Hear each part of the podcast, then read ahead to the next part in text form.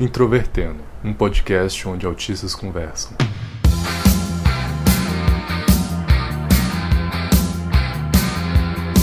Um olá para você que escuta o podcast Introvertendo e todas as nossas epopeias musicais e também as nossas discussões sobre autismo, porque nós somos um podcast que traz neurodiversos para entreter neurodiversos e também neurotipos. E o meu nome é Thiago Abreu e como vocês sabem, todo episódio terminado em zero é episódio sobre música. E estamos aqui com uma pessoa que vocês já estão cansados de ouvir também episódios de música, então ele se apresenta para vocês. Olá, eu sou o Luca Nolasco e esse é outro episódio de música. E hoje nós vamos falar sobre um dos atos mais famosos da música popular, tanto em termos de música pop quanto em termos de rock, que é a banda Fleetwood Mac, que também, por coincidências, é uma banda britânica e ao mesmo tempo uma banda americana, e vocês vão entender o porquê. É importante lembrar que se você quiser mandar uma mensagem pra gente, tanto de crítica quanto de opinião sobre este episódio e sobre outros episódios, você pode escrever pra gente a partir do e-mail ouvinte@introvertendo.com.br. Não deixe de registrar sua opinião, sua crítica, porque né, avaliações são muito importantes para nós. E se você quiser mandar alguma mensagem que não seja diretamente relacionada ao podcast, você pode escrever para contato@introvertendo.com.br. Além disso, se você quiser acompanhar a gente, é muito importante que você nos ache lá no Facebook, que nós temos uma página chamada Introvertendo. E se você estiver no computador, você pode digitar facebook.com/introvertendo. Se você quiser seguir a gente no Twitter, nós também temos um user lá que é Introvertendo. E no Instagram nós temos um outro user chamado Introvertendo e nós publicamos coisas específicas de vez em quando nessas páginas. E agora, neste ano, né, que está se passando aí, nós estamos recebendo patrocínios da, da galera. Se você ouve o nosso podcast e quer colaborar a gente para pagar servidor, para poder comprar equipamento e sempre melhorar a qualidade, é só você achar a gente e fazer a sua doação. Nós temos algumas recompensas legais, então é só dar uma olhada aí.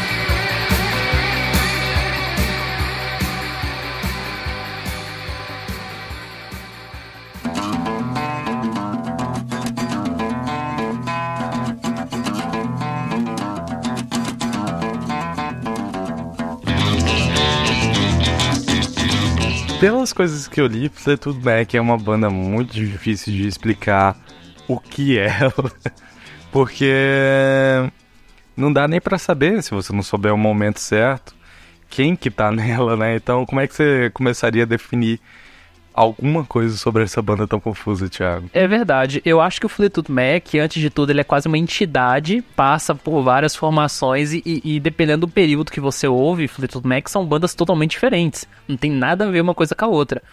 Mas a banda nasceu no ano de 1967, mais ou menos, com a fusão de duas bandas de blues. E ela era caracterizada como uma banda de blues rock. Na década de 70, ela passa por uma reformulação assim muito radical e ela se transforma uma banda de soft rock. e ela e é a partir dessa formação que ela fica bastante famosa, inclusive radicada nos Estados Unidos. Então ela primeiro surge uma banda britânica e essas formações dentro dessas duas grandes formações que a gente pode falar, tem mini formações ainda com vários integrantes que entraram e saíram da banda. Atualmente a banda é um sexteto, tem seis integrantes. Desse sexteto tem quatro integrantes que são de longa data da banda, que estão há muito tempo, que é o Mick Fleetwood, que é o baterista, o John McVille, que é o baixista, a Christine McVille, que é tecladista e, e toca piano também, canta. Tem a Steve Nicks, que é vocalista, e com mais dois integrantes que entraram em 2018. Um deles é o Mike Campbell, que era da banda Tom Perry and the Heartbreakers. O Tom Perry morreu recentemente, então agora ele entrou no Fleetwood Mac. E o outro guitarrista, que também agora é vocalista da banda, se chama Neil Finn. Espero que eu tenha pronunciado corretamente. Aliás, eu preciso fazer uma observação que nesse episódio provavelmente eu vou anunciar um monte de nomes de artistas e de álbuns e de músicas eh, com a pronúncia errada. Se você está ouvindo o Introvertendo pela primeira vez, é bom você ter essa ideia de que o meu inglês é péssimo e, e ainda está sendo exercitado, então vai ter várias pronúncias erradas. Eu peço desculpa desde já. E você que já acompanha o Introvertendo já deve saber. O Finn, ele era vocalista da Crowded House, né, que é uma outra banda de rock bastante conhecida, e tanto ele quanto o Mike, eles entraram na banda substituindo o anterior guitarrista e vocalista da banda, que era o Lindsey Buckingham, que entrou na banda em 74, enfim, fez parte da banda durante um longo tempo, compositor de vários dos sucessos da banda ao lado da Christine McVille e da Stevie Nicks. e que está fora da banda desde 2018. Mais detalhes sobre isso você vai saber ao longo desse episódio. Mas em resumo, tanto o Mick Fleetwood quanto o John McVille são caras que vêm logo do, desde o início da banda. Inclusive o nome da banda vem por causa do sobrenome deles. É uma fusão de, banda de duas bandas de blues que tinham além né, desses músicos o Peter Green, que era o guitarrista, que era a grande figura criativa da banda, um outro guitarrista chamado Jeremy Spencer e o Bob Brunning. É, o, o John McVille entrou logo depois para substituir o Bob Brunning e a banda gravou o primeiro álbum, que é o Fleetwood Mac de 68, que é um disco que foi gravado num formato de jam session, sim, ele é muito experimental e ele foi feito ali basicamente durante um dia. E o disco foi muito famoso, não teve singles, mas assim, foi um disco muito importante quando se fala de blues dos anos 60 mas aquela coisa muito mais local, né? Eles não tinham, não tinham um fenômeno nos Estados Unidos. Até onde o meu conhecimento limitado sabe, o blues não era algo muito mais presente nos Estados Unidos do que na Grã-Bretanha, não? Na Grã-Bretanha, pelo menos nos anos 60, assim, o blues não era exatamente o movimento mais reconhecido como da região. Aí você acha que isso inicialmente foi alguma coisa que impediu que eles fizessem algum sucesso estrondoso, o estilo não sei exatamente que o povo curtia no lugar? Eu acho que isso foi bom para eles, porque o, o, blues realmente era um negócio mais underground no, no Reino Unido. Mas você tinha muitas bandas que tinham uma influência, que misturaram isso e conseguiram se destacar no sentido de rock mesmo, né? Que eles eram uma banda de blues rock. O próprio Led Zeppelin tem muita influência blues ali no, no, no som deles. O Black Sabbath também, mas o Black Sabbath foi levando isso ao extremo até gerar o heavy metal. E o Peter Green, inclusive, ele era já era um reconhecido guitarrista. Ele chegou a substituir o Eric Clapton em outra banda com quem ele tinha participado. Então, mesmo assim, eles eram uma banda meio underground. Eles não eram uma banda de sucesso comercial. Eles, eles tinham umas certas posições nas paradas britânicas, mas, pelo amor de Deus, a, a região britânica é muito pequena. Então, para você fazer sucesso lá é muito mais fácil do que nos Estados Unidos. O que você acha, assim, basicamente, desse trabalho inicial, meio blues do Fleetwood Mac? Você acha bom ou não chama tanto atenção? Eu achei bom, mas genérico. Mas também eu digo que é genérico. Com o conhecimento de músicas que eu tenho hoje, na época, talvez tenha sido algo mais impressionante.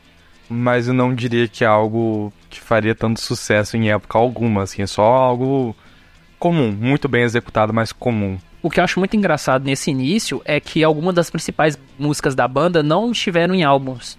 Eles foram singles ou músicas separadas que depois apareceram em coletâneas. Teve um sucesso como Albatross e eles só foram, assim, a ter alguns primeiros singles lançados nos Estados Unidos só em 69, quando eles lançaram Tem Play On, que foi o terceiro disco. O segundo disco é o Mr. Wonderful, que não é um disco muito, muito destacado na carreira da banda, mas o terceiro disco foi o que teve os dois primeiros singles, que foi o Well e Rattlesnake Shake, que foram as primeiras canções que foram ali dando uma incursão no, é, em outros territórios.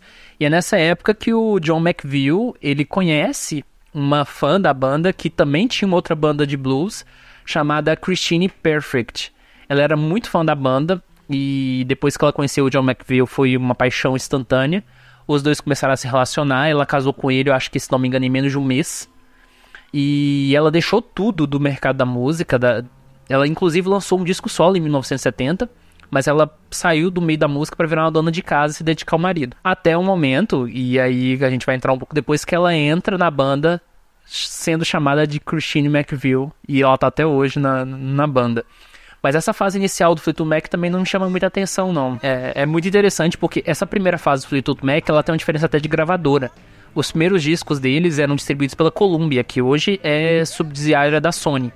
Então, tudo que a Sony lança de Fleetwood Mac é chamado do original Fleetwood Mac, ou o Blues Fleetwood Mac.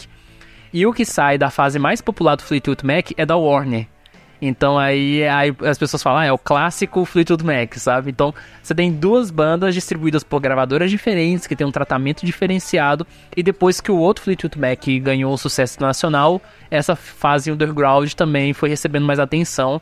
E tem aqueles fãs mais hardcore que falam que essa foi a melhor fase da banda. Qualquer banda que você pegar, pelo menos a maioria, sempre vai ter uma comunidade de fãs que vai falar o começo era muito melhor do que que é hoje ou que é na época mais famosa. Você pega qualquer banda, Beatles, Pink Floyd, tudo tem esse tipo de fã. Eu acho que o Fleetwood Mac não ia ser exceção para isso. E eu acho que a fase menos interessante do Fleetwood Mac em termos de popularidade é exatamente uma fase que é marcada pela transição.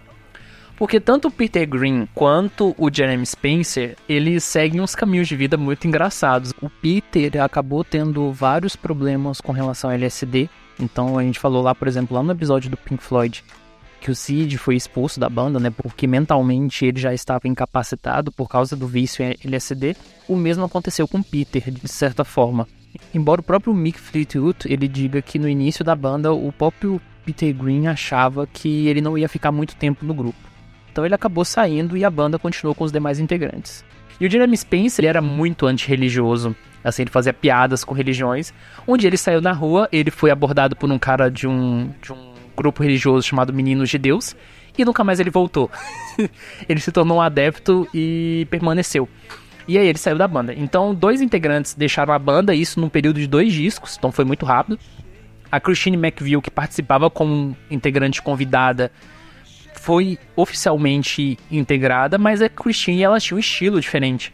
Ela se adaptava ao blues da banda, da forma dela, mas ela tinha uma versatilidade muito maior, ela era uma tecladista. E, então, essa fase de transição é o, é o Fleetwood Mac convivendo com o seu passado blues, mas também talvez fazendo uma leve migração para o pop, que era o caminho que eles iam alcançar. E o principal integrante dessa fase é um guitarrista chamado Bob Wellston, porque ele era um músico muito versátil, muito elogiado pela banda. E foi ele que fez a banda ficar unida durante esse período. Lá no início, um dos integrantes da formação original era o Bob Brunning, que era um dos guitarristas, né? E ele foi demitido nessa época porque ele teve um caso extraconjugal com a esposa do Mick Fleetwood, que por acaso era irmã da, da Pat Booth, que era ex-mulher do George Harrison e mulher do Eric Clapton. Então, né, cenário aí, sempre a galera mexendo com parentes aí o tempo todo. E ele foi demitido nesse, nesse processo. E a banda vivendo essas tensões e, e discos não muito elogiados. Tem, eles lançaram vários álbuns durante entre 1970 e 74, né, que é essa fase, como Clean House, é, Berry Trees, é, Mystery for Me, e nenhum desses discos obteve uma, popula uma popularidade significativa. Inclusive, para cumprir a, a, cereja do bolo, o empresário da banda, ele dá uma de bonito e ele monta um novo Fleetwood Mac usando o nome da banda fake nos Estados Unidos e fala, ah, os integrantes originais moram vão entrar, tá? Eles soltam fora por um tempo. E aí o, o Mick Fleetwood e o John McVille ficou, ficaram muito bravos com isso e entraram na justiça e ganharam na justiça. Nesse período, eles, junto com o Bob Wellston, eles perceberam que era importante eles mudarem a sede da banda para os Estados Unidos. A partir desse momento eles estavam começando a construir o nome deles ali, embora como uma banda meio ainda meio underground, e aí eles lançaram o último disco que seria com a participação do Bob, que era Heroes and Hard to Find, que saiu em 1974. Geralmente, quando uma banda ou até um movimento social tem essa fase de transição, ocorre muito de eles tentarem negar ou pelo menos contrariar o passado deles. No caso da banda é tomar um estilo completamente diferente de maneira abrupta para negar o passado blues que tiveram. Você acha que isso ocorreu bastante com ocorreu pelo menos em alguma medida com o Fleetwood Mac? Não, no caso deles não. A gente gravou, por exemplo, episódio sobre Pink Floyd. Pink Floyd teve uma mudança gradual, né? E eu acho que foi o mesmo caso do Fleetwood Mac porque a Christine ela foi inserindo novos elementos, mas foi uma coisa dentro da estrutura que já existia na banda. A partir do momento que as composições dela foram ficando mais pops, numa, num período aí de cinco discos, então eram muitos discos para fazer mudanças. E o Bob, ele era um cara muito versátil, então ele, ele carregava o passado blues da banda, mas ao mesmo tempo ele sabia também se adaptar a outros aspectos. Então eu acho que de forma muito centrada a banda conseguiu criar uma transição muito agradável, mas mesmo assim não suficiente para que o disco que a formação seguinte estrearia fosse muito diferente de tudo que eles fizeram antes. E, e aí dessa época que a, a sonoridade ficou mais palatável, eles conseguiram que esse disco, esse Heroes, ele fosse o primeiro disco da banda a figurar nas paradas dos Estados Unidos. pela primeira vez. Assim, no top 40, óbvio, porque outros discos dele já tinham figurados nas paradas e tudo mais. E aí, nessa época, em 74 mesmo, o Bob resolve sair da banda porque o Fleetwood Mac não estava tendo estabilidade e ele poderia se lançar como artista solo, né? Mas ele não conseguiu muita relevância depois que ele saiu da banda. Inclusive, tem uma coisa que se fala muito que é uma injustiça que, que uma premiação que a gente vai falar nos anos 90 deu, porque você sabe do Rock and Roll Hand né? E o Fleetwood Mac teve muitas formações. Então, quando a banda foi indicada ao, ao prêmio, somente integrantes da formação original e os integrantes da formação mais famosa foram indi indicados. E o Bob não foi colocado. E aí ele ficou muito chateado com isso e a própria banda achou isso um pouco injusto também, porque ele foi considerado pelo Mick Fleetwood, que ele escreveu um livro sobre a, a vida dele, a história dele na banda, como o cara que foi responsável por fazer com que a banda não tivesse acabado antes mesmo do, do estrelato.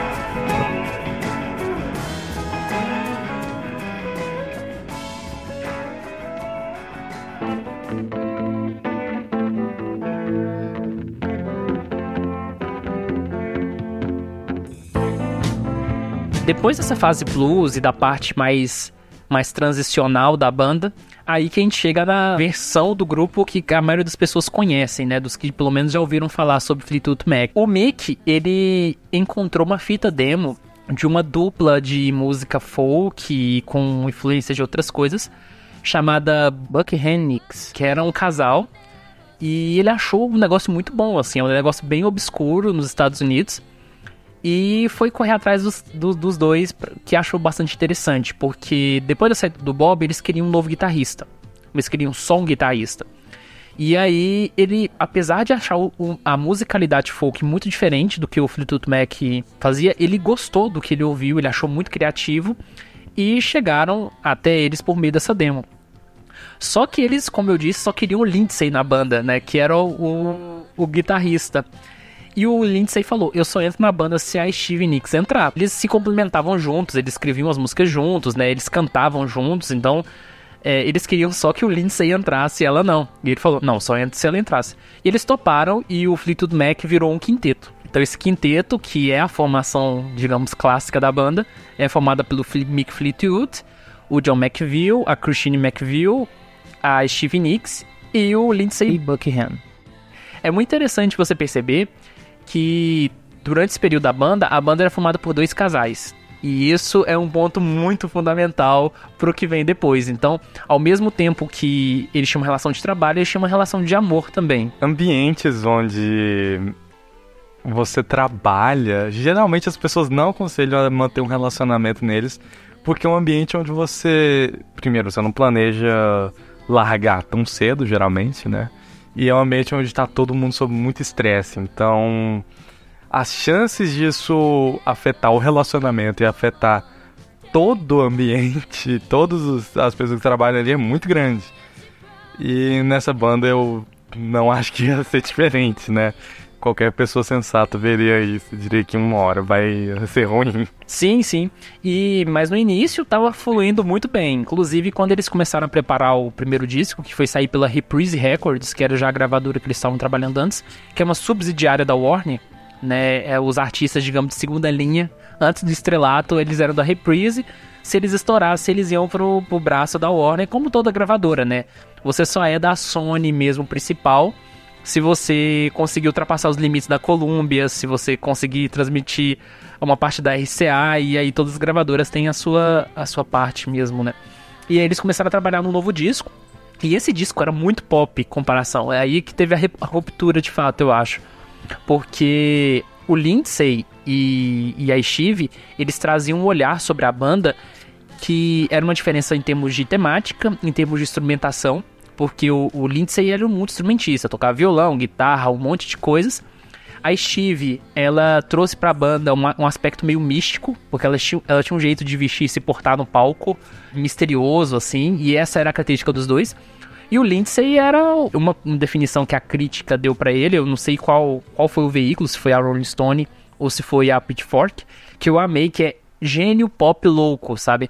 Ao mesmo tempo que ele tem um, um, um lado musical que combina muito com as rádios, com o formato comercial. Ele é louco o suficiente para extrapolar esse próprio formato. E, além disso, a Christine McVie, que vinha da raiz blues, mas ela revelou um olhar romântico e equilibrado nas músicas dela, muito forte. Inclusive, a, a, a Christine, assim, de, acho que de todos os integrantes, ela que mais tem essa, essa abordagem romântica nas composições. E, e é isso tudo que gera o álbum auto-intitulado de novo, Fleetwood Mac de 75. O que é totalmente justo, porque é uma banda nova. Nesse álbum de 75, eu acho que já mostra um pouco também a dominância do Lindsay na banda. Porque tem histórias de que ele mal entrou na banda e nesse disco ele já queria fazer algumas sessões de baixo e bateria e entregar pro John McVille e o Mick gravar. E aí teve um momento de treta que o John McVille chegou pro Lindsay e falou assim: Olha, eu não sei onde você tá, mas você tá no Fleetwood Mac e eu sou Mac, então sou eu que faço a linha de baixo e eu que mando aqui nessa porra. E aí o Lindsay ficou um pouco, baixou um pouco mais a bola. Mas não adiantou de nada que lá no Tusk pra frente ele já assumiu mais o controle da banda. Então, ah, pra mim o Lindsay é quase um Roger Waters, assim. Tipo, no sentido de que se deixar faz tudo e não deixa ninguém fazer nada. Né? é um disco que foi sucesso imediato nos Estados Unidos. Ele vendeu, se não me engano, 400 mil cópias na época. O que fez eles saírem da Reprise Records e subirem ao nível da Warner. O primeiro sucesso desse disco foi a música Rhiannon, que é da Stevie Nicks. E aí ela se acabou se estabelecendo logo que ela entrou como a principal vocalista da banda. E isso para uma banda que a princípio não queria ela lá dentro, né? E o disco teve vários outros hits que subiram as paradas e fizeram com que a banda, logo após esse disco que estava recomeçando a sua história dentro dos Estados Unidos, se tornou um, sucesso nacional e internacional também, de certa forma. Então esse disco tem muita música, como Monday Morning, I'm So Afraid, e a Christine McVie entra ali nesse aspecto das loucuras da Stevie Nicks e do, do Lindsay com a música mais centrada. E os três juntos formam uma banda extremamente entrosada, como se fosse extremamente também experiente, só que no primeiro disco.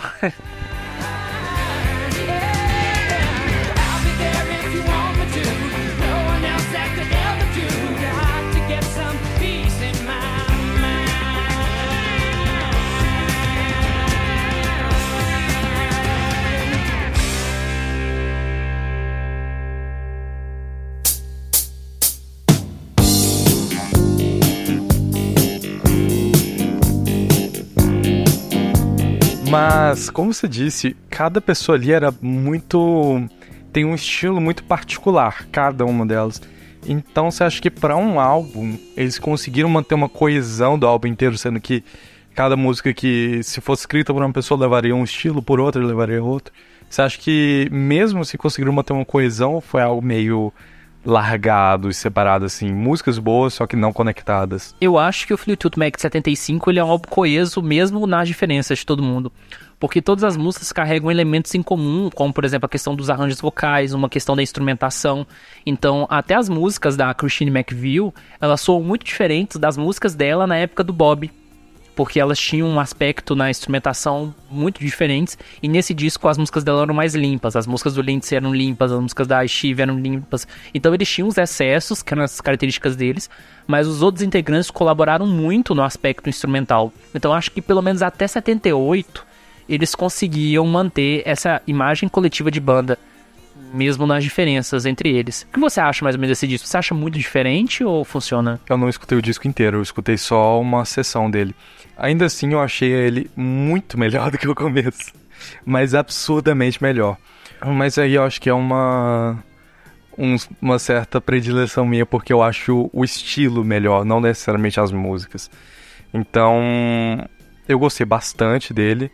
Mesmo não achando que ele merecia, sei lá, uma nota 10, eu achei que tinha uma outra coisa que às vezes me incomodava, mas como o estilo musical, como álbum, eu gostei bastante. Eu também acho a mesma coisa. Eu gosto muito de muita coisa nele. Inclusive, Fleetwood Mac não é uma banda com que eu geralmente gosto do álbum inteiro. Eu comecei a ouvir a banda durante muito tempo, mas ela só foi se tornar um vício a partir do momento que eu comecei a ouvir vários álbuns em, sequi, em sequência e fui escolhendo músicas dentro deles para gostar.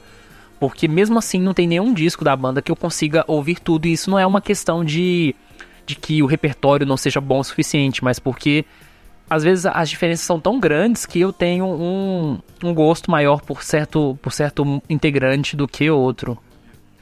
Lembrando agora, com os Beatles eu tenho algo parecido. Músicas escritas geralmente pelo George Harrison e ou cantadas pelo Ringo, eu geralmente gosto mais do que as, as Lennon McCartney. Então, seja, você prefere, sei lá, os 10% dos Beatles, né? Bom, com todos os grandes sucessos, grandes responsabilidades, né? Então, em 76, que é a época que eles que eles realmente chegam ao alto das paradas com Yanon, com outros singles, é a época que começam as crises de relacionamento. Então, tanto Lindsay quanto a Steve estavam se separando, e a Christine McVille e o John McVille estão se divorciando.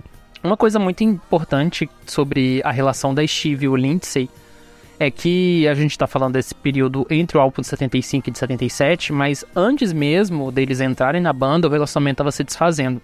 Porque, assim, eles se conheceram na época do ensino médio, ele é um ano mais novo que ela, e aí eles desenvolveram um certo, uma certa afinidade musical, mas eles não tinham um relacionamento. Eles só começaram a namorar, se não me engano, um ano, dois anos depois. E aí eles começaram a morar juntos e se mudaram para outra região dos Estados Unidos para tentar a vida na música. Nessa época, justamente para ter mais chances na música, eles fecharam o seguinte acordo: o Lindsay não ia trabalhar e ela ia trabalhar sozinha, enquanto ele ia desenvolver as técnicas dele de guitarra, de violão e tudo mais que ele, estudava.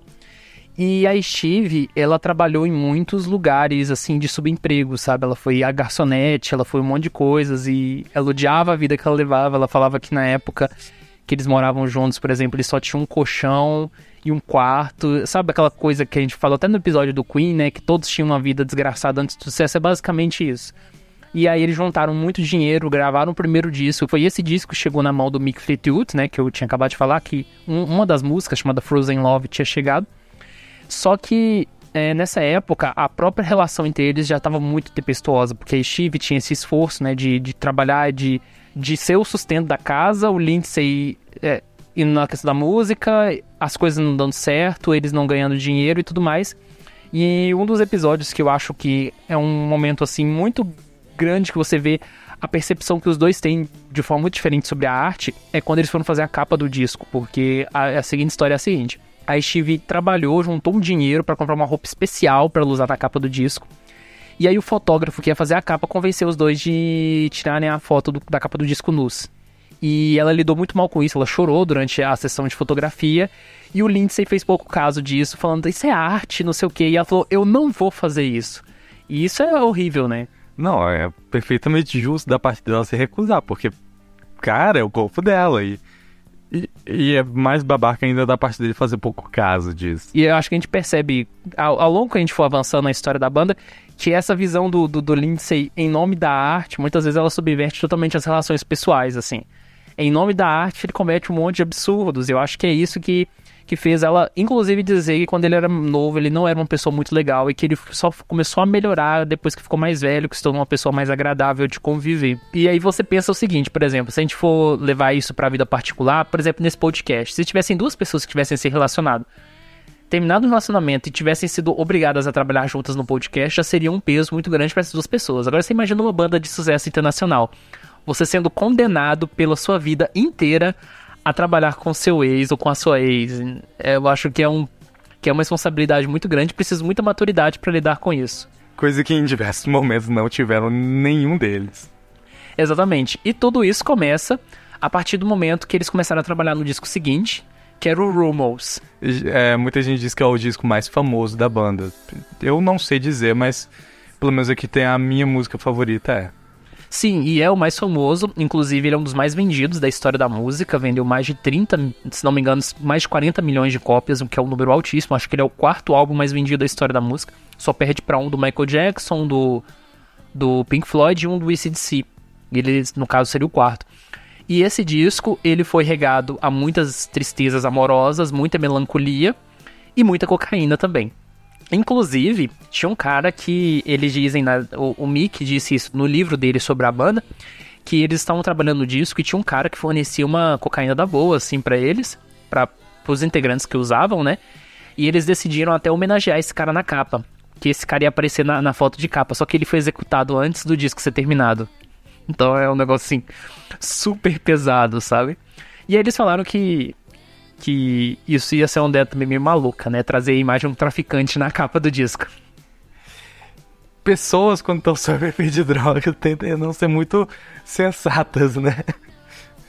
Tão fora de sensatez, porque durante. Eles foram para os Estados Unidos gravar no Record Plant Studio, se não me engano. E eles foram gravar nesse estúdio e, e é engraçado que durante esse período, justamente como as relações estavam se desfazendo, a própria colaboração entre eles se tornou mais individual e o que era coletivo eram entre integrantes que não se relacionavam antes disso. Então, por exemplo, a Christine McVille começou a trabalhar muito com o Lindsay e a Stevie Nicks começou a ter um affair com o Mick Fleetwood, baterista. E a Christine McVille, ao mesmo tempo, ela tava começando a, a ter um namoro com o Road da banda. Então, assim, é, é, é, era assim, a, a, falta de fidelidade dessa banda era total, assim, nesse, a partir desse momento. E eles ficavam durante várias horas trabalhando em músicas, usando drogas e, e chegando a um ponto. Mas no final das contas, o disco foi concluído. É um disco que o próprio título Rumors, ele veio a partir de muitos boatos que vinham sobre a banda, sobre os relacionamentos deles, né? Porque, você imagina, quando os relacionamentos se desfazem, a, a mídia cai em cima. E as músicas falam tanto dessas questões dos boatos, quanto dos relacionamentos e a sensação que eles tinham como base nisso. Então a Stevie Nicks, por exemplo, nas músicas, ela sempre falava alguma coisa mais ou menos assim, tipo, o relacionamento acabou, eu amei você de verdade, mas você não me amou. E o Lindsay falava a mesma coisa dela nesse período. E a Christine McVille, ela ficava fazendo músicas super alegres e apaixonadas pro Road da banda. E é engraçado que a Christine, ao longo da carreira, você vai ver que ela teve vários relacionamentos. E toda vez que ela entrava num relacionamento, você vê que as músicas dela são extremamente apaixonadas, sabe? Como se fosse o amor da vida dela. Ela, é, ela representa muito bem esse tipo de pessoa que, quando inicia um relacionamento no, é, nas redes sociais, durante o, no primeiro mês de namoro, a pessoa já tá fazendo uma festa de arromba, falando assim, ó, um mês juntos, sabe? Ou aniversário de 15 dias de namoro. Atualmente ela seria a pessoa que usa aliança de compromisso com duas semanas de namoro, possivelmente. Exatamente. Eu acho que esse é o conceito, assim, perfeito. E aí, eu acho que o ponto alto, sabe, que representa essa, esse rompimento de relações no disco, é, são duas músicas do disco. Uma delas foi o single e outra foi o lado B. A música que foi single, que até hoje é praticamente o maior sucesso da banda, que é a música Go On Your Way, que é a música do Lindsay. E ele escreveu essa música falando: Ah, já que você não quer mais, então siga o seu caminho, mas eu não sei se foi certo ter gostado de você, sabe? Essas coisas assim. A Steve gravou como lado B do disco a música Silver Springs, que depois ganhou um destaque na banda só em 97, quando eles fizeram um disco ao vivo. Que é uma música basicamente falando assim: você nunca me amou de verdade e você me fez sofrer, sabe? E, e tem uma coisa muito engraçada, porque assim, as músicas do, do Fleetwood Mac tem backings. Então, além de você conviver com seu ex-relacionamento, você tem que cantar músicas que são indiretinhas para você. Imagina o nível de tortura psicológica que que eram pra essa galera tá, tá junto, assim. E Silver Springs é uma canção que pra, quase dividiu a banda. Quase dividiu a banda duas vezes. Quando eles estavam produzindo Rumors, ela era uma música destinada para estar no, no disco principal, que tem, se não me engano, 12 faixas, era pra ser 13. Só que tem um limite, né, de faixas. A Steve queria que essa música fosse, porque ela fez inspirada como como a, a, a, o que ela sentia com relação ao fim do relacionamento do Lindsay. O Lindsay ouviu aquela música e fez Go On Away como resposta, que foi o hit. Só que nem ele, parece que os outros integrantes da banda permitiram que Silver Springs entrasse no, no negócio. E ela ficou muito chateada com isso, muito brava, eles brigaram muito. E no final das contas a música ficou como lado B do single.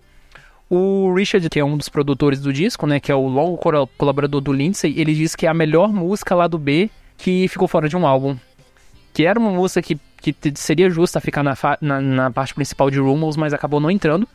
E, e, é uma coisa muito engraçada que ela ficou do, como lado B da resposta do Lindsay. E uma das coisas que mostram o peso da, da relação negativa entre os dois é que o Lindsay ele ficou tão ressentido pelo fato dela ter terminado o relacionamento com ele.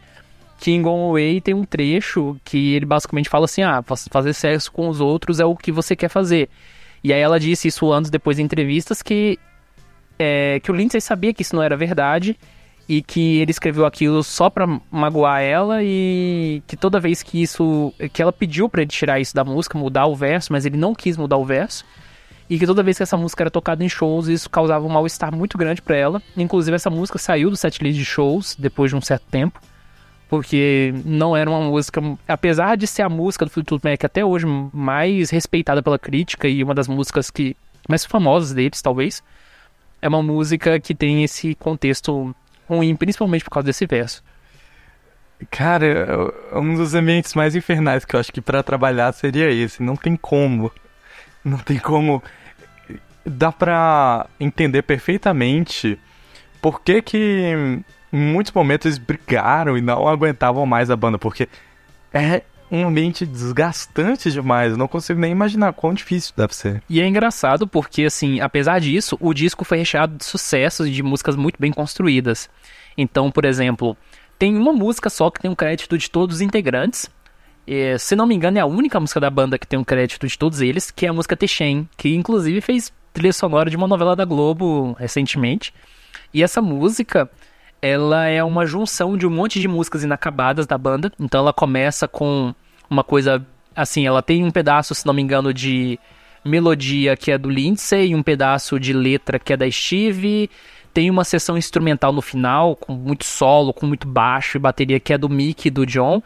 E é uma música que os primeiros versos acho que representam muito bem o clima que eles estavam passando, porque eles dizem assim: dane-se o seu amor, dane-se as suas mentiras. E se você não me ama agora, você nunca me amará de novo. Eu ainda posso ouvir você dizer que nunca quebraria a corrente.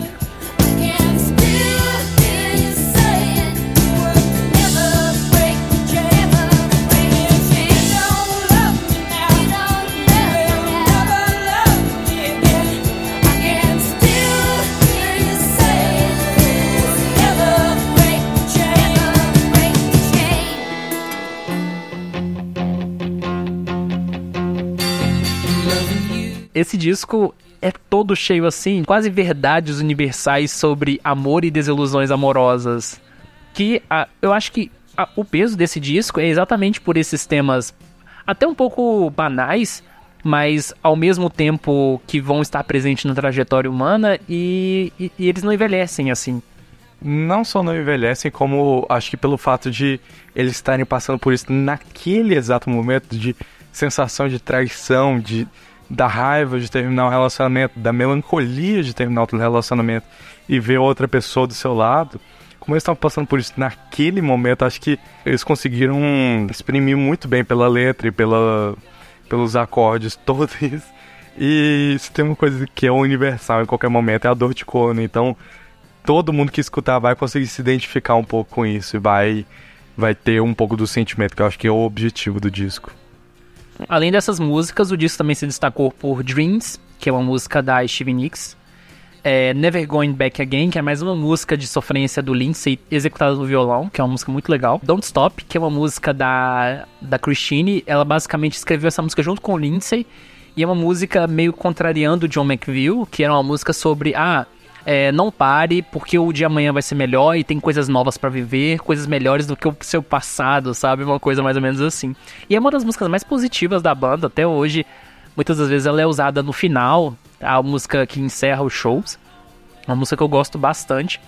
Só que assim, Go On Your Way, ela fez um sucesso muito superior em, em alguns aspectos, mas é uma música que trouxe muito mal-estar. E aí é nesses momentos que começam algumas tretas assim entre eles, porque nessa, nesse rompimento de relacionamento, muita coisa estava em jogo. Estava em jogo a saúde das relações entre eles, as músicas que eles estavam escrevendo, os temas das músicas, as relações comerciais. Os shows também, né? Porque cada um teria que cantar ali o que te traz dor e ninguém quer isso.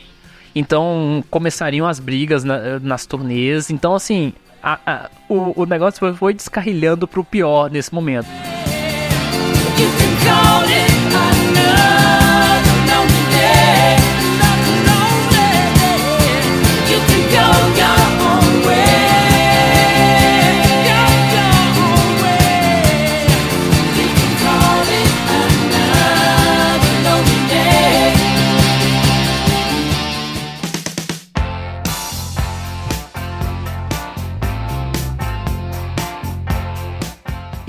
é claro, quando um disco dá certo, o que a gravadora quer? A gravadora quer a continuação desse disco. E eles queriam o Rumbles 2. Não. e o Lindsay não queria isso. E o Lindsay, ele começou a ter um crescimento muito grande na banda, porque ele deixou de ser o guitarrista, o vocalista e o principal compositor para ser o produtor da banda. Então ele começou a dominar a banda de um jeito que isso trazia um estresse muito grande para ele e isso também aumentava as tensões dele com os outros integrantes. Porque ele não queria fazer isso, então ele começou a andar na direção de falou pra gravadora, não, a gente vai fazer um disco aí e a gente vai entregar para vocês ele pronto, vai ser ótimo. E eles começaram a trabalhar num disco chamado Tusk. Inclusive Tusk é totalmente surtado. Surtado porque as, as sessões de gravações também foram assim. Ele é um álbum duplo, tem 20 faixas. O Lindsay escreve a maioria delas. E são músicas que variam entre ah, tudo vai terminar bem e eu quero morrer, sabe? entre as faixas. E é um disco que tem muita influência da New Wave, principalmente representada pelo Talking Heads, o post-punk. Então o Tusk, ele é aquele disco dos anos 70 que mostra muito bem os excessos da época, num período em que não existia HIV, num período que o mundo parecia andar numa direção de loucura total, você tinha a Guerra Fria, você tinha né, uma série de questões. Então é uma banda, é um disco muito representativo para esse período. E eu acho que é nesse momento que se não surge, é o momento que é mais representado, o apelido do Lindsay de gênio louco da música. Porque é ali onde coloca realmente para valer a loucura dele. Exatamente, porque tem algumas histórias sobre a gravação desse disco que são muito curiosas, contadas tanto pelo produtor quanto pelos outros integrantes. Então eles trabalharam não somente o próprio Lindsay, que entrou mais diretamente na produção, embora a banda tenha assinado muita coisa, mas eles trabalharam com dois caras, o Richard Dasnut, que é um cara que trabalhou com Lindsay depois muitas vezes em outros discos, e um cara chamado Ken Kylite. Inclusive o Ken, ele disse é, em um certo momento de que o Lindsay estava completamente surtado na gravação desse disco. Ele disse assim que a ideia primeiro foi gravar um disco é, que também tivesse gravações domésticas. Então o Lindsay queria gravar umas coisas separadas de toda a banda e o Mick Fleetwood primeiro falou: olha, mas é importante a banda toda participar. Então já começaram as tensões. O Lindsay queria tomar o controle, né? E aí, o próprio Lindsay disse nessa época que essa ideia de fazer um disco muito diferente do Rumors foi uma ideia intencional de certa forma prejudicar o Warner, sabe? Pela aquela intenção infame de querer fazer, sei lá, Rumors 2, Rumors 3 e, e, e por aí vai porque senão ele se tornar um peãozinho dentro de um tabuleiro gigante que era a indústria da música. O Michael Oldfield sofreu exatamente com isso, porque ele fez um álbum de sucesso que era o Tubular Bells, que a música apareceu até no, no O Exorcista, fez muito sucesso. Aí quiseram gravar o Tubular Bells 2, ele foi lá, o Tubular Bells 3 e são todos muito ruins. então acho que pelo menos nesse sentido de, cara, eu não vou fazer porque não dá para forçar isso, eu acho que ele tá correto. Sim, e primeiro a banda queria construir um estúdio só para gravar esse disco e gravar outras coisas no estúdio da banda. A Warner recusou em construir um estúdio só para eles. O Lindsay ainda gravou três músicas sozinhos pro disco, totalmente ausentes da banda, fez, tocou bateria, tocou um monte de coisas. E aí o, o, o, o Mick e os outros integrantes só fizeram coisa em cima do que ele já tinha pré-gravado antes, para substituir, né, as gravações. E aí o Ken, ele disse o seguinte sobre o, o Buckman, ele disse assim, ele era um maníaco. No primeiro dia, montei o estúdio como de costume. Aí ele disse, gire cada botão 180 graus de onde está agora e veja o que acontece.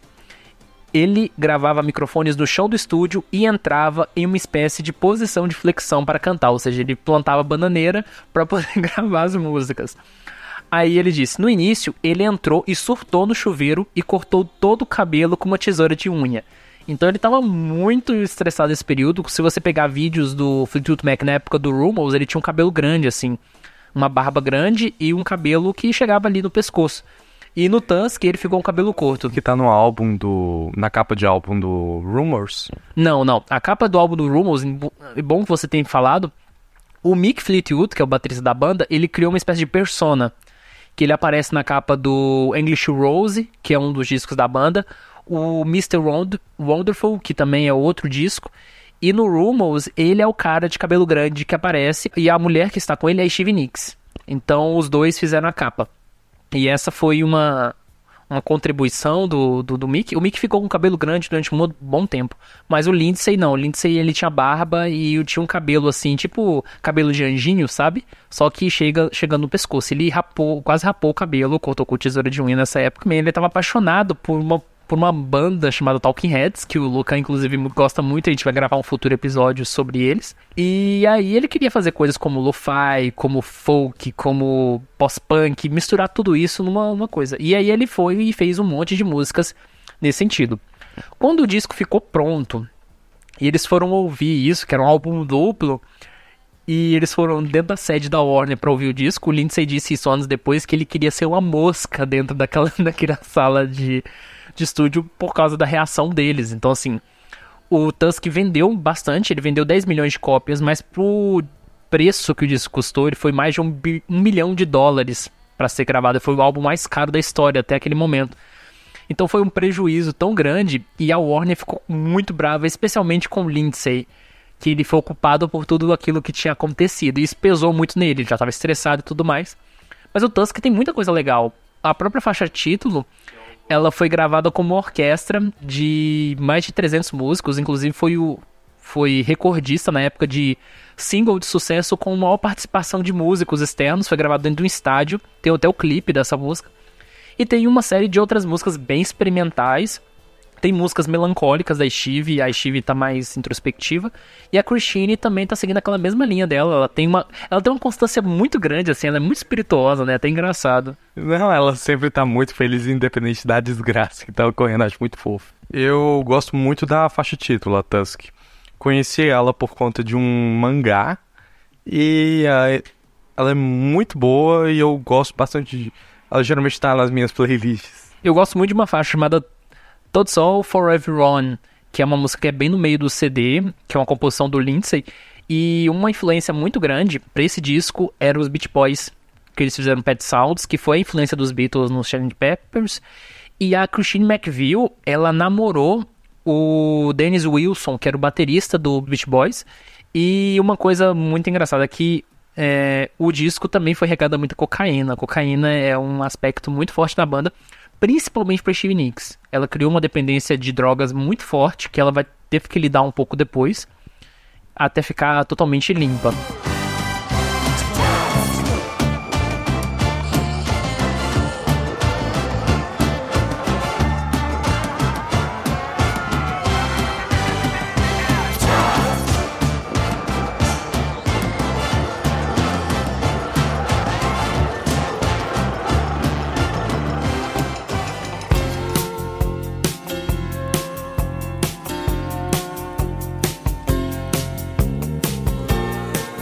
Para superar o desastre comercial que o Tusk foi, eles começaram a fazer muitas turnês e lançaram um álbum ao vivo duplo em 1980 chamado Live, que pegou algumas gravações da turnê de Rumors junto com a turnê de Tusk. E aí esse disco vendeu um pouquinho. Não é um ao vivo que me atrai tanto, sabe? Não tem muita coisa. Eu acho que o Fleetwood Mac ao vivo, a, a música deles, em termos de arranjo vocal, é uma banda muito complexa tanto se você fazer diferente, sou estranho. Se você fazer muito igual, fica uma coisa muito de estúdio. Então, não é uma banda que eu acho que funciona muito ao vivo. É, nesse aspecto me lembra muito Black Eyed Peas ao vivo.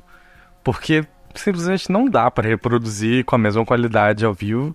E se tentar fazer algo muito diferente, simplesmente fica ruim. Então, não é uma banda que funciona ao vivo. Mas ainda assim, eu acho que os shows ajudaram muito a banda não ficar no negativo com a Warner. Sim, sim, com certeza. E aí, nesse período, eles começam a se separar, digamos assim, momentaneamente, para fazer discos solos.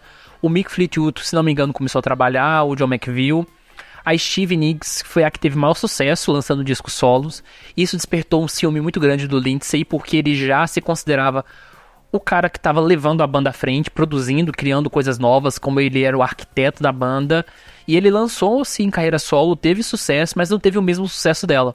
Inclusive, é, ela fez algumas parcerias e o Lindsay ficava assim, nossa, extremamente ciumado, sabe? Logo em seguida, eles se juntaram de novo para gravar um novo disco. Isso, se não me engano, em meados de 81, que seria o disco Mirage.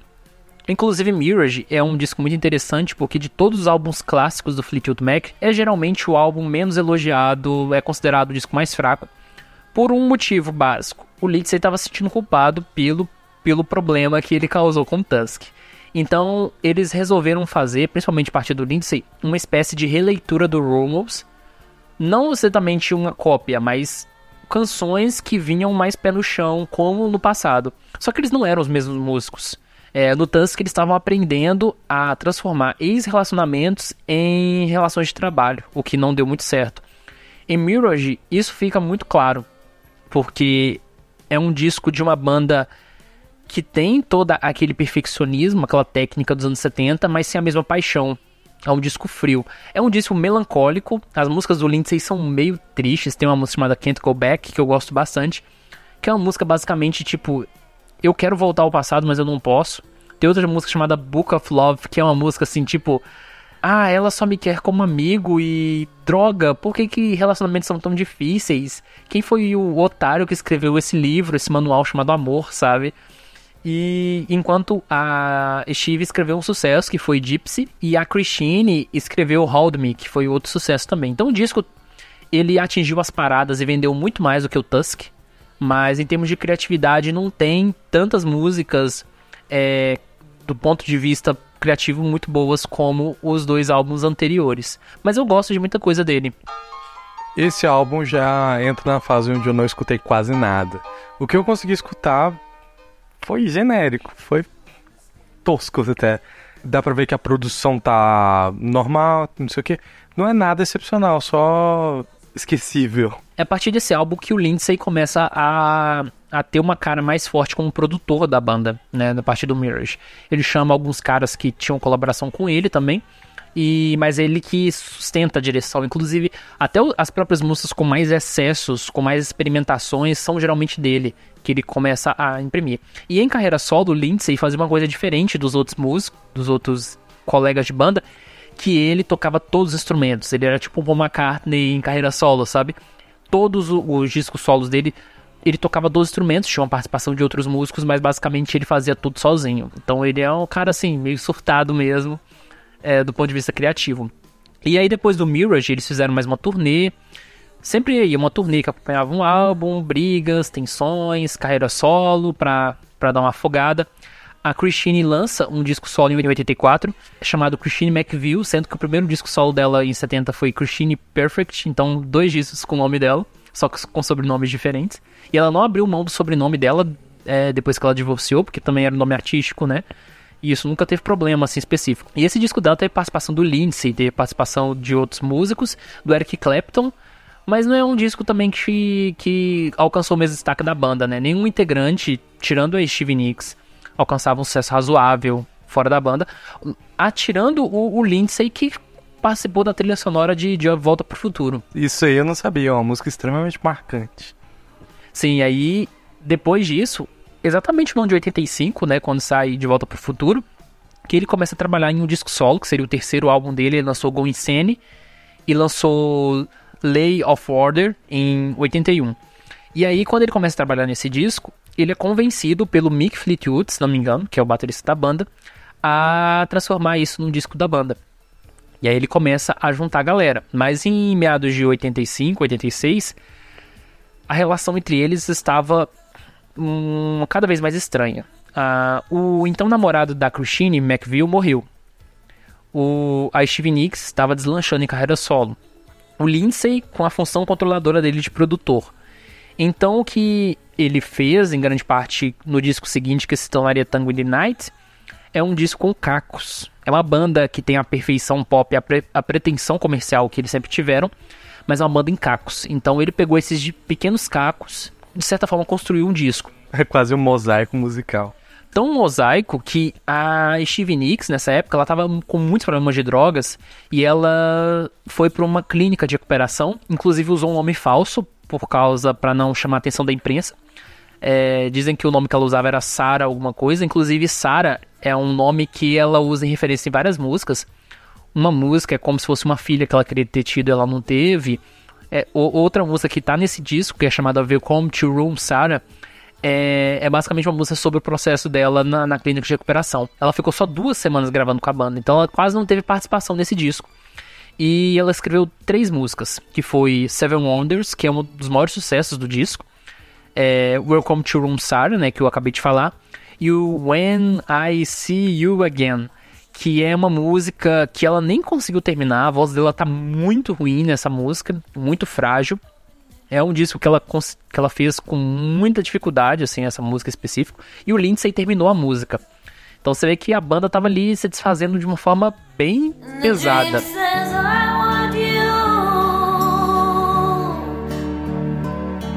And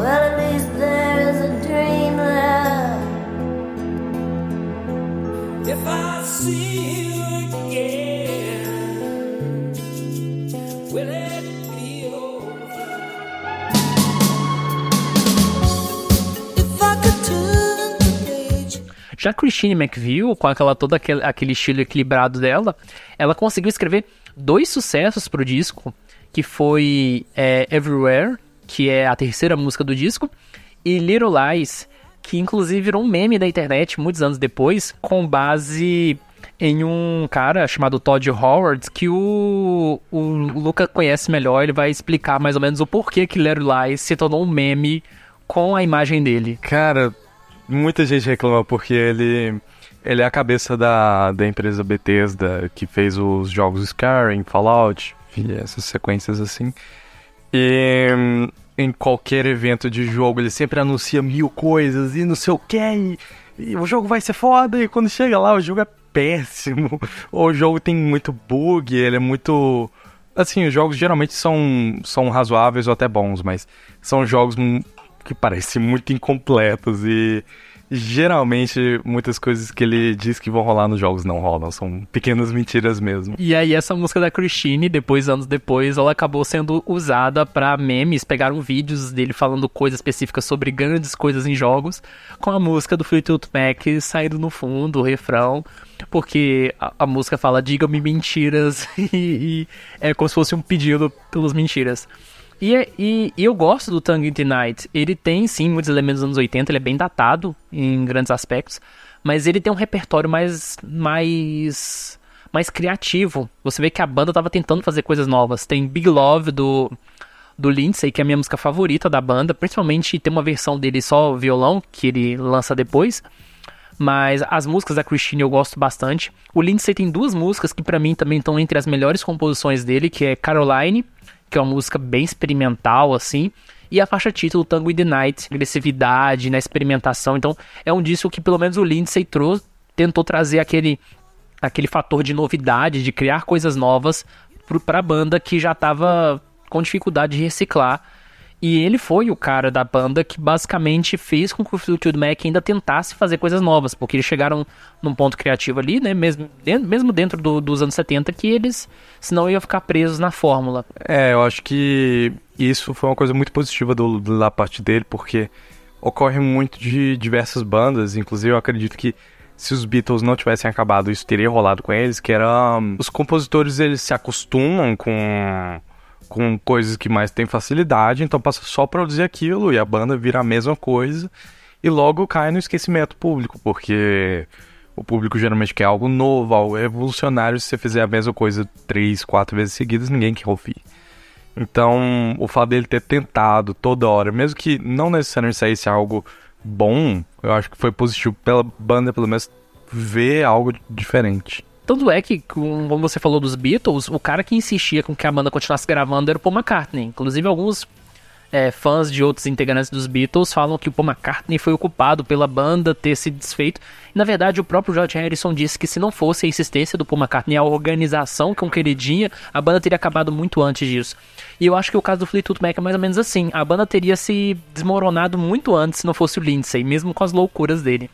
Mas o próprio Lindsay estava insatisfeito, porque ele chegou no final desse disco e ele disse isso em uma entrevista, muitos anos depois, que quando ele terminou o disco e ele viu o disco pronto, ele pensou o seguinte: essa foi a pior gravação da minha vida. e ele ficou muito insatisfeito com o resultado, porque ele tinha uma série de ideias para um álbum solo. Isso acabou virando o álbum da banda, muitas ideias dele foram ignoradas para esse disco. E no final das contas foi algo que não agradou ele. E o Mick disse isso no, no livro que ele escreveu, que depois que, que o tempo passou, ele percebeu que na época a banda não estava ouvindo o Lindsay o suficiente, até com relação às ideias com que ele tinha com relação ao próprio disco, e isso afetou muito a relação até chegar a um caso muito curioso, que é o que a gente vai falar, que é o seguinte, o disco foi pronto, os clipes foram gravados, quase todos os clipes do disco trazem o Lindsay e tudo mais, mas aí a Christine marcou uma reunião na casa dela, todos os integrantes foram. Na hora de começar a reunião para definir onde ser, quais lugares seriam as turnês, como é que seriam os ensaios, porque eles já tinham fechado algumas primeiras datas, o Lindsay chegou e aí galera, eu tô saindo da banda, tá? E aconteceu isso, isso e eu não tô satisfeito, eu vou sair da banda. A Stevie Nicks ficou furiosa e ela pulou em cima dele e começou a bater nele no, meio do, do, do caminho. E aí, o, a, a, tanto os textos jornalísticos quanto as entrevistas não falam exatamente claramente como é que se desenrolou isso. A Stevie Nicks disse que ela não se considera uma pessoa ameaçável, mas que ela ficou tão brava que ela começou a agir com extrema agressividade com ele. E aí parece que eles saíram pro lado de fora da casa. E aí o Lindsay reagiu à agressão dela, empurrando ela de para perto de um carro. Parece que foi de frente de um carro, assim. E aí, logo depois que ele fez isso, ela ficou mais brava ainda e começou a xingar ele de tudo quanto era nome. E aí ele virou as costas e foi embora. Então foi aí que se encerrou o capítulo anos 80 da formação clássica do Fleetwood Mac. É, e se encerrou no grande estilo anos 80, que é surto e briga. Então fez jus um pouco à época.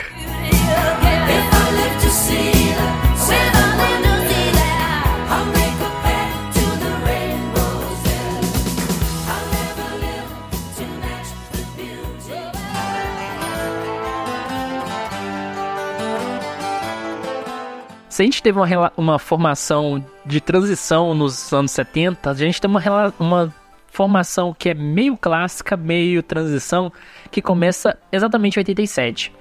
A saída do Lindsay provocou com que a banda entrasse para ela dois guitarristas, não era só um mais. Era o Billy Brunetti e o Rick Vito. E isso foi recebido de uma forma meio de dividir opiniões. A Rolling Stone disse que foi a melhor coisa que aconteceu para a banda, né? A Rolling Stone com as suas opiniões equivocadas ao longo da história. e enquanto outros outro, outras análises diziam que a saída do Lindsay provocava um problema enorme para a banda, porque ele era a peça central no ponto criativo. O Lindsay, por si só, ele foi seguir a carreira solo, inclusive lançou um disco muito bom em 92, que a primeira música, basicamente, ele diz que ele não vai voltar, não vai olhar para trás, não olhar para trás com relação não à banda, mas assim, de sempre fazer coisas novas. Ele diz que é o lema da vida dele, que enquanto ele estiver vivo, ele quer fazer música nova, não quer se prender ao passado. E aí, o que a banda fez? A banda fez um disco de Greatest Hits em 88. Pegou os maiores sucessos e juntou mais uma música, duas músicas inéditas, se não me engano, uma da Steve uma da Christine. E essas músicas tinham uma participação vocal do Billy Brunetti também, é, que era o cara que entrou para substituir o Lindsay. E aí é muito engraçado essa, essa fase que eles entram com uma banda mais pesada, mas que já começa a ter uma certa instabilidade criativa. Esse disco, essa coletânea de maiores sucessos, ela foi feita em homenagem ao Lindsay. Foi, digamos assim, o início do da melhora da relação entre eles. Mesmo eles estando fora da banda, as tretas diminuíram. Parece que começou a ter um, um perdão ali, mas ele não voltou para a banda, ele continuou fora. E aí, em 1990, eles começam a trabalhar é, em um novo disco chamado Behind the Mask, que é um disco que se afasta desse padrão experimental pop que o Lindsay imprimiu na banda e, e virou um, um, um, disco mesmo música daquela, daquele formato de música adulta contemporânea, sabe? Que é um disco medíocre. Esse disco teve é, um sucesso, que é a composição da Christine McVie. Christine McVie, nessa fase, ela carregou a banda nas costas, basicamente. Ela escreveu uma música chamada Save Me, que foi o único sucesso da banda, mas mesmo assim ele chegou, sei lá, à posição 40 nas paradas, o que era um número muito baixo pro Fleetwood Mac. O disco não vendeu muito e a Christine McVie ela falou: "Gente, eu quero sair da banda". Mas aí a própria Warner pediu para que ela continuasse na banda pelo menos um pouco pro próximo disco, porque Steve Nicks saiu da banda também. E o Lindsay participou do Behind the Mask tocando violão em uma faixa, então ele não estava 100% distante da banda. Mas ele não estava interessado em voltar, né, e tudo mais. E aí aconteceu que em 93 a formação clássica se juntou para na posse do Bill Clinton nos Estados Unidos para tocar Don't Stop, que é a música lá do Rumors, porque a música foi o tema, o tema da campanha dele. E foi a primeira vez que a banda se juntou durante muito tempo. E aí que começou a galera falando: volta, Fleetwood Mac clássico, volta, volta e tal. Mas não voltou. Eles acho que chegaram na maturidade de ver que não conseguiriam trabalhar muito tempo uns com os outros, então é melhor não voltar. Isso. E aí aconteceu que o Rick Vito sai da banda também, além da Stevie Nicks.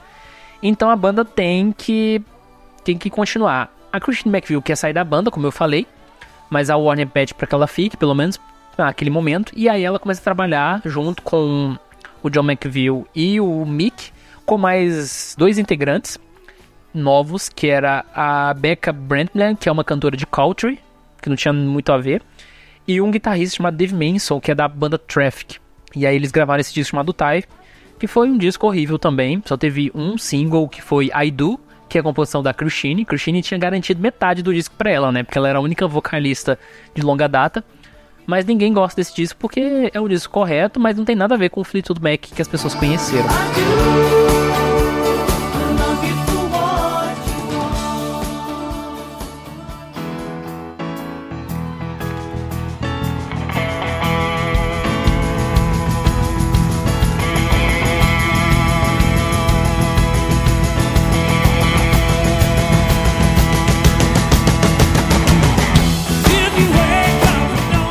E aí nós vamos com, a, digamos assim, a última fase da banda, podemos dizer assim, que se começa no ano de 1997.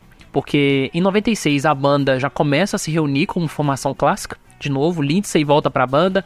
A Christine, que estava saindo, ficou mais um tempo ainda. Imagina, a Christine já estava há anos querendo sair da banda e não podia sair porque os outros estavam fora. A Stevie Nicks voltou e aí eles foram chamados para gravar um disco ao vivo no formato MTV acústico, que é o formato que sempre dá certo, é sempre sucesso, né? Nos anos 90 foi assim, uma enxurrada de artistas lançando discos nesse formato.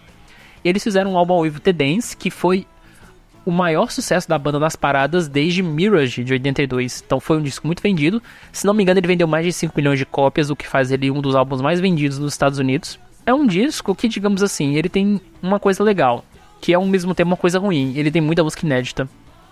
E isso foi um problema porque é um disco no, que tem a pretensão de ser nostálgico, porque ele pega as músicas antigas da banda e, e faz releituras, algumas bem fiéis, outras bem diferentes, mas mistura com inéditas, o que quebra um pouco o ritmo do disco. E tem algumas inéditas boas. Eu gosto muito de My Little Demon, que é uma música do Lindsay. É Silver Springs, que é aquela música triste da da Stevie Nicks na época do Rumors foi gravada é, e ganhou o Grammy, se não me engano. Foi indicado ao Grammy de melhor performance vocal e a Stevie, eu acho, se não me engano, ganhou.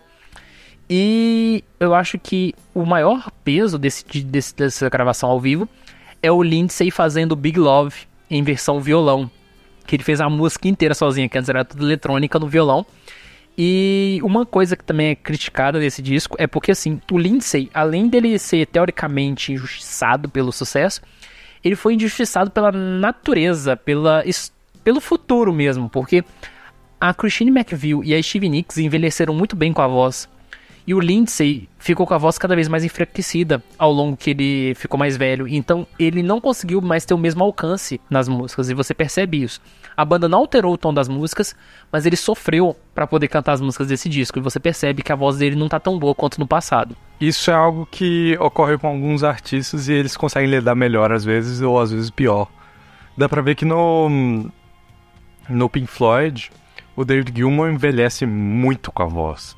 Mas ele lida razoavelmente bem com isso, consegue manter alcances interessantes, mesmo que diferentes. Mas nesse caso, chega até a ser triste você ver que ele tá dando tudo de si para fazer algo que para ele antes era bem comum e fácil. No caso do Gilmore, eu acho que a voz dele ficou muito bonita depois que ele envelheceu, porque tem um aspecto de rouquidão que combina muito bem com o estilo de música dele, que é música tipo de velho contentado a falar sobre a natureza e, é uma coisa bem contemplativa, o que funciona bem.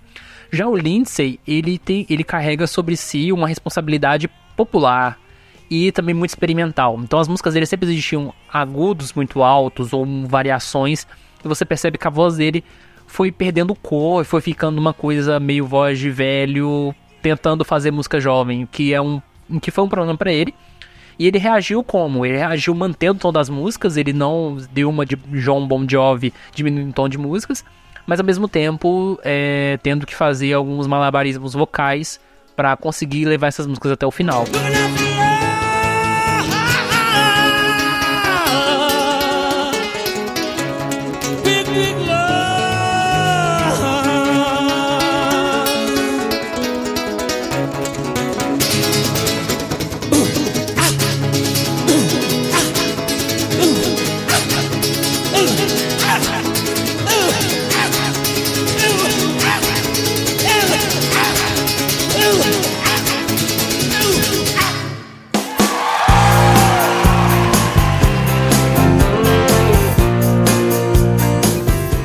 Aí, o que aconteceu? Teve a introdução ao Rock and Roll Hand Fame, então Peter Green, Jeremy Spencer, a formação clássica foi indicada, o Bob Bob Wellston não foi indicado, que foi um peso bastante grande, né, nessa época, em 98. Nessa mesma época, a Christine McVie finalmente sai da banda. Depois dela ter entrado, ainda na época de transição, ela finalmente teve o descanso dela. E isso foi lamentado pelos outros integrantes, né, porque eles falaram que a banda não seria a mesma sem ela.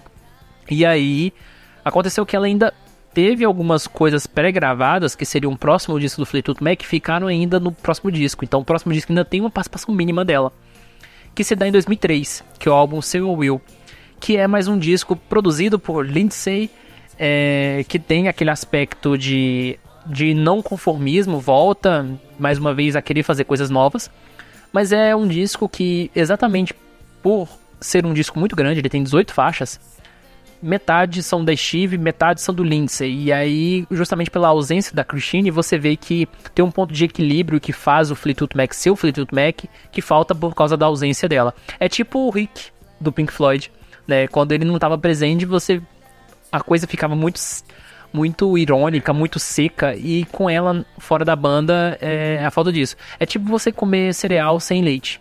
É.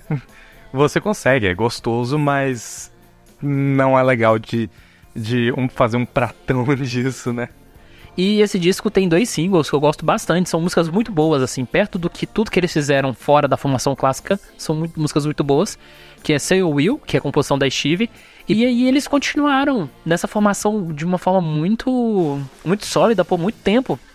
Então eles gravaram um álbum ao vivo, que foi lançado em 2004, chamado Live in Boston, e tocaram músicas desse disco Say Will, Nesse meio período, alguns integrantes da formação original morreram e da, das outras formações também. O Bob Wellston, inclusive, se suicidou em 2012 porque ele foi diagnosticado com uma, com uma doença degenerativa e ele estava com depressão e aí ele falou que assim isso que ele deixou né?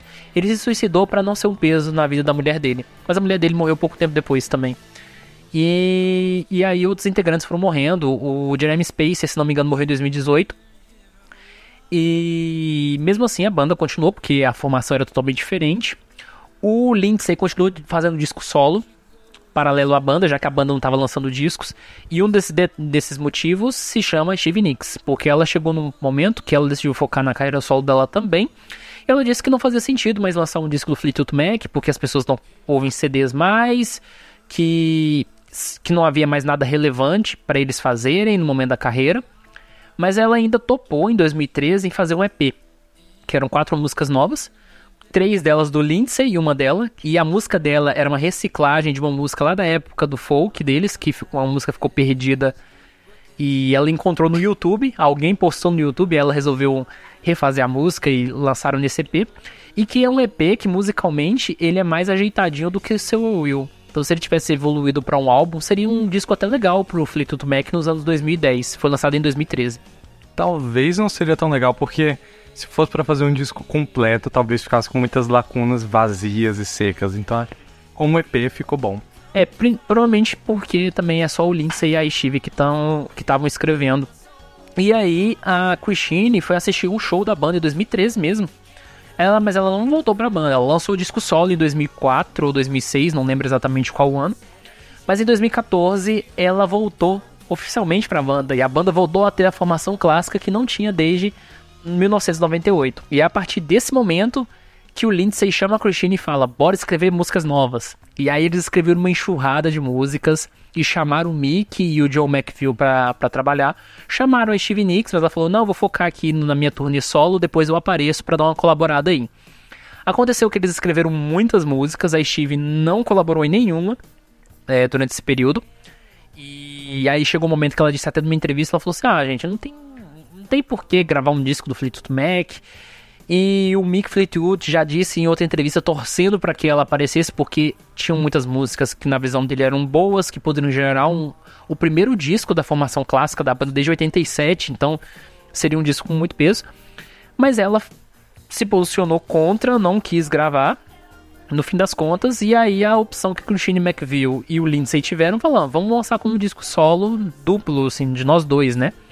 E aí eles fizeram o álbum Lindsay Buckman e Christine McVille, que foi lançado em 2017 e que era para ser tudo um disco do Fleetwood Mac. Inclusive, quando eu ouço para mim, ele é um disco do, do Lindsay, é um disco do Fleetwood Mac que tem a mesma lacuna do Say Will, que é Lindsay e Steve, só que dessa vez Lindsay e Christine. Mas eu acho que ele ainda tem muito mais cara de Fleetwood Mac do que o Say Will em, em certo aspecto. É, ele podia muito bem ter lançado pela banda em vez de, de lançar pelo solo. Teria muito mais alcance. O problema é que isso ia causar um problema imenso dentro da banda, né? Porque a Steve estava dentro da banda, ela não, ela não era ex-integrante. E aí o que aconteceu foi que eles lançaram esse disco é, de forma solo. Teve um alcance nas paradas, vendeu bastante, né? Porque tem um nome de dois integrantes do Fleetwood Mac gravado por quatro dos cinco integrantes. E ao mesmo tempo eles fizeram uma mini turnê, o, tanto o Lindsay e a Christine sozinhos, cantando músicas solo, músicas desse disco, músicas da banda. E aí em 2018 que começam algumas das maiores tensões recentes da banda e que chegam ao estado que a gente está agora do Lindsay fora da banda. Que foi o seguinte. Então a relação dele com a Steve, com relação ao olhar que eles têm para a banda, são olhares muito diferentes. A Steve quer só fazer apresentações com as músicas que todo mundo já conhece, e o Lindsay quer criar coisas novas.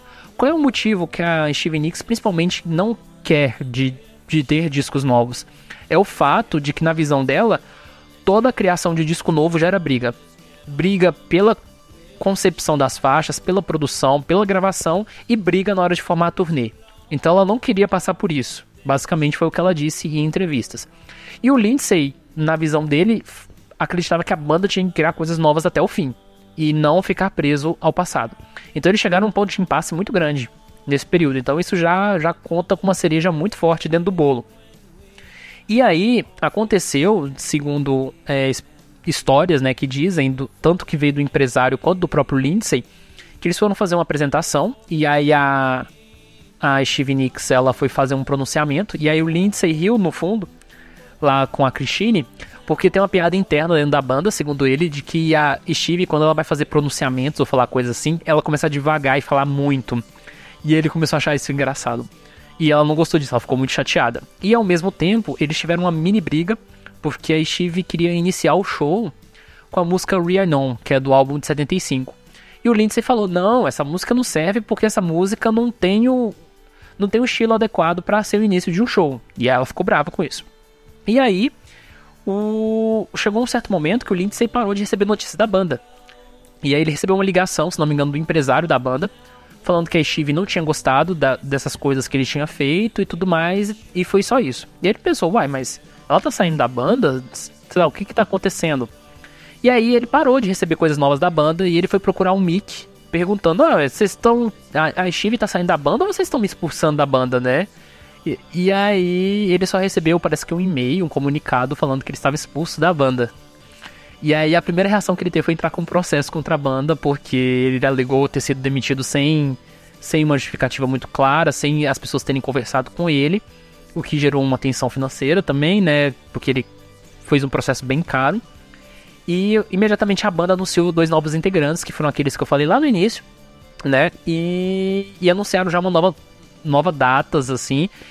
E soa as histórias dos bastidores que a Steve Nicks não quer subir num palco com Lindsay nunca mais. É, foram essas as palavras. E aí ele. Até a Rolling Stone fez uma longa reportagem bastante interessante com o Lindsay, pegando o dia a dia dele, o que ele achava sobre esse negócio. Aí perguntaram pra ele se ele tinha esperança de algum dia voltar pra banda. Ele falou: Ah, esperança a gente sempre tem, porque ele falou que ele sempre teve prioridade com a, com a banda, mas com que a situação agora é totalmente diferente do que de todas as brigas que eles tiveram antes, né? Porque dessa vez ele foi expulso da banda. E, e aí ele disse que nenhum integrante entrou em contato com ele depois disso, só Christine McVille, que tinha acabado de gravar um disco com ele, falando assim: Ó, oh, querido Lindsay, é, lamento por tudo isso que esteja acontecendo e eu quero que você saiba que eu não tive nada a ver com essa tensão. Parece que teve uma votação interna na banda para expulsão. Parece que aparentemente a Steve Nicks e o Mick Fleetwood, principalmente os dois, eles eram a favor da saída do Lindsay. Provavelmente a Christine era contra. E aí eu não sei qual era a posição do John McVille, mas para dar uma decisão favorável, provavelmente ele também era. E aí eles acabaram seguindo agora com uma nova banda. E isso gera muita crítica de fãs. Porque tem a galera dos fãs que fala, ah, o Lindsay filho da puta. Tem outros que falam, ah, ele é a alma da banda e não dá pra banda seguir sem ele. E porque também a banda teve um período sem ele e foi um desastre, né? E aí, no ano de 2018, o Fleetwood Mac lançou uma coletânea chamada. Uma, uma coletânea comemorativa de 50 anos da banda chamada Don't Stop. Que também teve muitas músicas do Lindsay, né? É um disco que tem, inclusive, músicas até do EP de 2013. Tem Sad Angel, que é o principal single do disco. E aí, o Lindsay em resposta, no mesmo período, quase que como uma coincidência, ele fez uma coletânea também comemorativa do trabalho solo dele. Ele fez uma antologia da carreira solo dele muito bem feita, inclusive. É um, um, um, ele fez um apanhado muito bem específico. E ficou essa coisa, assim, né? Os dois trabalhando de forma meio independente. O Lindsay anunciou no final de 2018 um disco para 2019. A banda, engraçado, o próprio Mick Fleetwood disse isso em entrevistas que a banda possivelmente pode gravar um disco novo então, enquanto o Lindsay estava na banda, era toda essa dor de cabeça para lançar um disco. Agora que ele saiu, ele já anunciou que a banda tem planos de fazer disco em 2019. Então significa que na visão de muitos deles o problema era o Lindsay. E a gente não sabe como é que eram as coisas dentro da banda, né, e tudo mais. Então, é essa epopeia de uma banda de pessoas que se amavam e no final foram obrigados a conviver o resto da vida somente por uma questão de trabalho. Inclusive o Lindsay, quando ele disse nessa entrevista da Rolling Stone, ele disse que o maior lamento dele é esse, porque o John McVille mora perto da casa dele. E que os filhos dos integrantes da banda, eles se conhecem e tudo mais. E aí parece que a esposa do Lindsay se encontrou com a esposa do John McVille em alguma loja, alguma coisa assim. E aí eles estavam convers é, conversando, né? Aí ela perguntou assim, e o Lindsay, como é que tá? Aí a esposa do Lindsay não conseguiu deixar escondido que o Lindsay tava triste com o que aconteceu, sabe? E aí ele disse que o clima tá chato meio nesse sentido, porque apesar das relações serem muito profissionais, as famílias de certa forma se relacionam entre si. Então, pessoal, só fazendo uma interrupção básica no caminho desse episódio. Esse episódio foi gravado em janeiro de 2019 e ocorreram várias novidades sobre essa epopeia relacionando a banda de lá para cá. Então vou fazer um resumo, tá? Em fevereiro, o Lindsay teve um ataque cardíaco e quase morreu. E ele foi hospitalizado. A banda prestou condolências nas redes sociais. O Mick Fleetwood e a Stevie Nicks foram bastante atacados, falando que eles eram os culpados, porque a esposa do Lindsay fez um comunicado dizendo que, além do histórico familiar né, que o Lindsay tinha com relação à questão cardíaca, ele também passou por muito estresse durante o ano de 2018, meio que fazendo uma indireta à expulsão dele da banda. Logo depois, a Steve foi introduzida ao Rock and Roll Hall of Fame, né, que foi que a banda tinha sido introduzida em 1998, ela foi introduzida em 2019 como artista solo. E ela, inclusive, citou o Lindsay né, nos agradecimentos, porque ele foi uma parte importante é, da carreira dela, da mesma forma que ela foi um ponto fundamental da carreira dele mas o Lindsay continuou hospitalizado por um tempo, inclusive, segundo os médicos, tinha dado um certo dano nas cordas vocais. Ninguém sabe ainda mais ou menos como é que está o estado da voz dele. Depois de alguns meses, se não me engano, no final de maio, o Lindsay apareceu publicamente na formatura de uma das filhas dele, tocando Landslide no violão, e a filha dele, junto com algumas colegas, cantando a música, então ele não abriu a boca. Mas ele estava aparentemente bem, né? Ele conseguiu sobreviver, se recuperou, quase escapou. mas esse projeto dele de lançar um disco em 2019 pode talvez não ocorrer, né? Ninguém sabe mais ou menos como é que tá a voz dele, ele tem feito um silêncio nas redes sociais. Inclusive em 2018 ele estava publicando muita coisa no Facebook, né, no, nas redes dele, falando sobre o trabalho solo dele, os planos que ele tinha. E aí quando ocorreu esse problema de saúde, tudo foi interrompido e ele tem feito bastante silêncio com relação a isso. Sobre o Fleetwood Mac, eles têm feito bastante shows. Depois que ocorreu esse problema de saúde do Lindsay, a Christine McVille deu uma entrevista, se não me engano, na revista Mojo, porque o Fleetwood Mac foi uma Fleetwood Mac foi alvo de uma matéria bastante extensa sobre o passado, o futuro da banda. E a Christine, se não me falha a memória, porque eu não estou com o texto aqui aberto, ela disse que a saída do Lindsay, né, ao contrário do que os Mick Fleetwood tinha dito em algumas ocasiões, falando que a saída dele foi porque o Lindsay queria uma turnê solo e que a banda parasse. Na verdade, a saída do Lindsay, né, a expulsão dele, foi por causa dos conflitos dele com a Stevie Nicks. E aí a Christine diz, nessa entrevista, de que a relação estava insustentável, que para a própria saúde da banda tinha que ser resolvido de alguma forma. O Fleetwood Mac está fazendo uma turnê bastante lucrativa, a banda tá bastante em alta, né? Inclusive o Harry Styles, né, que é o ex-integrante do One Direction, ele é um grande fã do Fleetwood Mac, ele tinha cantado com a banda do último show que o Lindsay estava, é, a música The Chain. Ele foi quem introduziu a Stevie Nicks ao prêmio que ela recebeu. E aí nós vamos ver quais são os próximos capítulos, né? Será que o Lindsay volta para a banda algum dia? É, será que ele vai se recuperar e continuar a carreira solo? A Steve vai valorizar ainda a carreira solo dela, que está indo muito bem? Então, esses próximos capítulos é que a gente vai saber depois. E agora com vocês, a volta da discussão com a gravação original do episódio. Para você, o que você é, resumiria assim, o que, que é o Fleetwood Mac a partir de tudo isso que a banda viveu em sua história? Cara, eu diria que é muito mais um movimento do que uma banda, só que diferente do movimento, ele é organizado demais. E acho que o maior problema é ele ser organizado assim, porque isso traz diversos transtornos para todos eles. Acho que é isso. É, e eu diria que o Fleetwood Mac é basicamente uma narrativa das relações sociais comumente. Que sempre, ao longo da sua vida, você vai ter pessoas com quem você teve uma certa ligação em que essas relações se desgastaram e de alguma forma isso vai te afetar mesmo você mantendo distância dessas pessoas.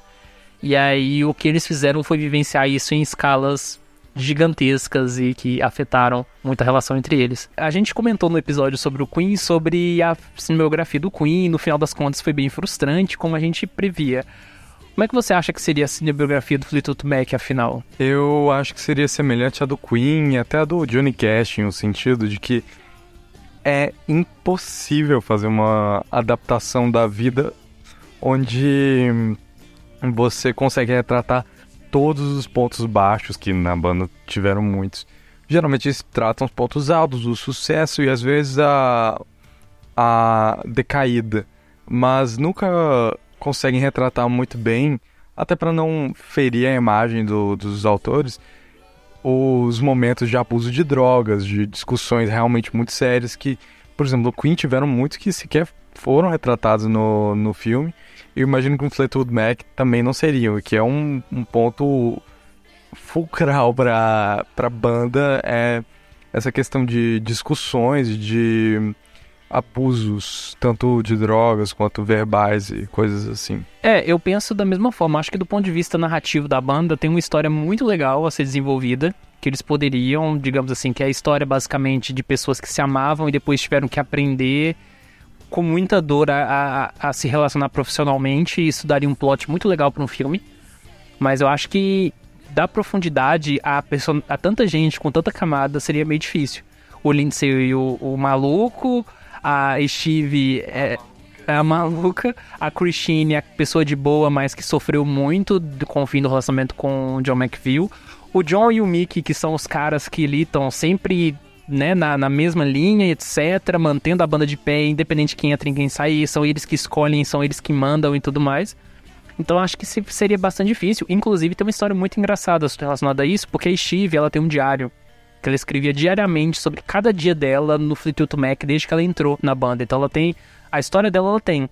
E, se não me engano, tem uma biógrafa que queria comprar o diário dela para fazer um filme. E aí perguntaram pra Steve numa entrevista disso. E aí perguntaram a possibilidade de ter um filme da Steve Nicks. E aí ela respondeu, só por cima do meu cadáver. Essa louca tá querendo se apostar das minhas coisas, dos meus textos, sem falar comigo, sem me conhecer, sem nada, sabe? Eu achei muito boa a resposta que ela deu. E ela falou, não, não quero nada retratando a minha vida e tudo mais. E se você gosta de coisas do Fleetwood Mac, se você quer fazer correções, algum apontamento aqui para nós, envia sua mensagem, fala com a sua música favorita. Daqui a alguns episódios a gente tá de volta e com artistas novos e com muita coisa e muita coisa interessante. Faça suas indicações também, se vocês querem que a gente fale sobre alguém que talvez a gente não lembre e a gente gosta. A gente costuma falar sobre coisas que a gente conhece, mas a gente tem espaço aí.